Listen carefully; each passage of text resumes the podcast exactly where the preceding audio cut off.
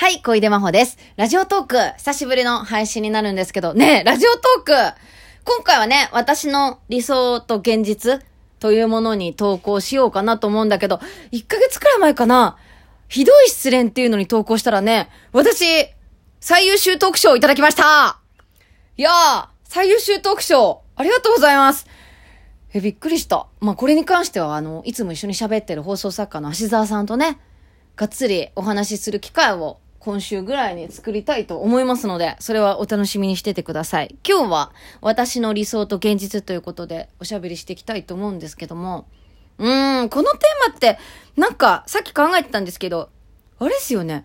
こうなんだろう。え、こんなはずじゃなかったなって。私の人生、え、こうなるかっていうその、後悔みたいな方の感情になって、うん。まあ、理想っていうのを考えると、まあ私は、まあ、セックスザ・シティだよね。セックスザ・シティ以外にもない。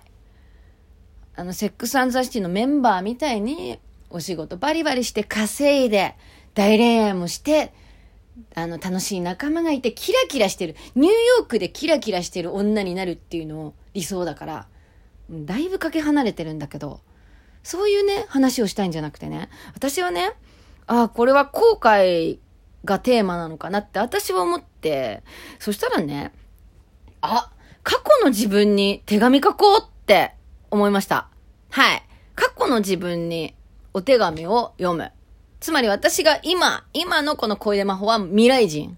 未来から過去に向かってお手紙を読むことによって、こう理想と現実って違うんだよっていう風に私は喋りたいなと思いましたので、えー、では過去の自分に手紙を読みます。いきますね。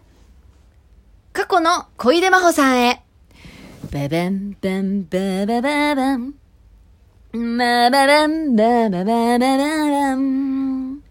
ババンバンババババン。ババンバンババババン。古これ、これ、若い人わかんないだろうね、この曲ね。はい。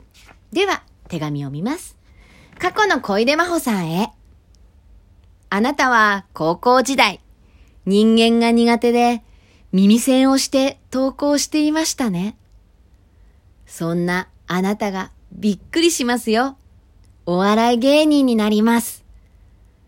トンネルズの細かすぎて伝わらないモノマネ選手権という大人気番組で、当時芸歴2年目でモノマネをして特別賞を受賞。割とこのままエリートコースかなと思いきや、すぐ新しい芸人さんが出てきて、しかも私より可愛い若い芸人さんがどんどん出てきて、細かすぎてのマドンナ扱いされなくなるよ。あとね、そのまま悩める女芸人になって、占いに通い詰めるよ。挙句の果てには、タロットカードを手に入れて、自分でもタロットをやり始める芸人になり下がってるよ。歌手の愛子さんのモノマネができるようになるんだけど、熱狂的な愛子ファンに、ブログのコメントで、あなたの愛子のモノマネ見て、今まで生きてきて一番イライラしましたと書かれるよ。あとね、コンビを組むんだけど、残念ながらそれは解散してしまって、ピン芸人になり、R1 グランプリっていうのに挑戦するんだけど、私の出番の時に、まさかのお客さんの一人が倒れちゃって、で、全員お客さんが一斉に後ろを向いて、私のネタを全然見なくなって、むしろ私が一番後ろです。その倒れた人を見てる立ち見、立ち見のお客さんみたいになって、一回戦で落ちるよ。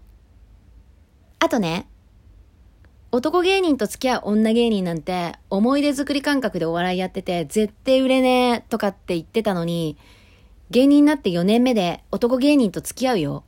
しかも振られるよ。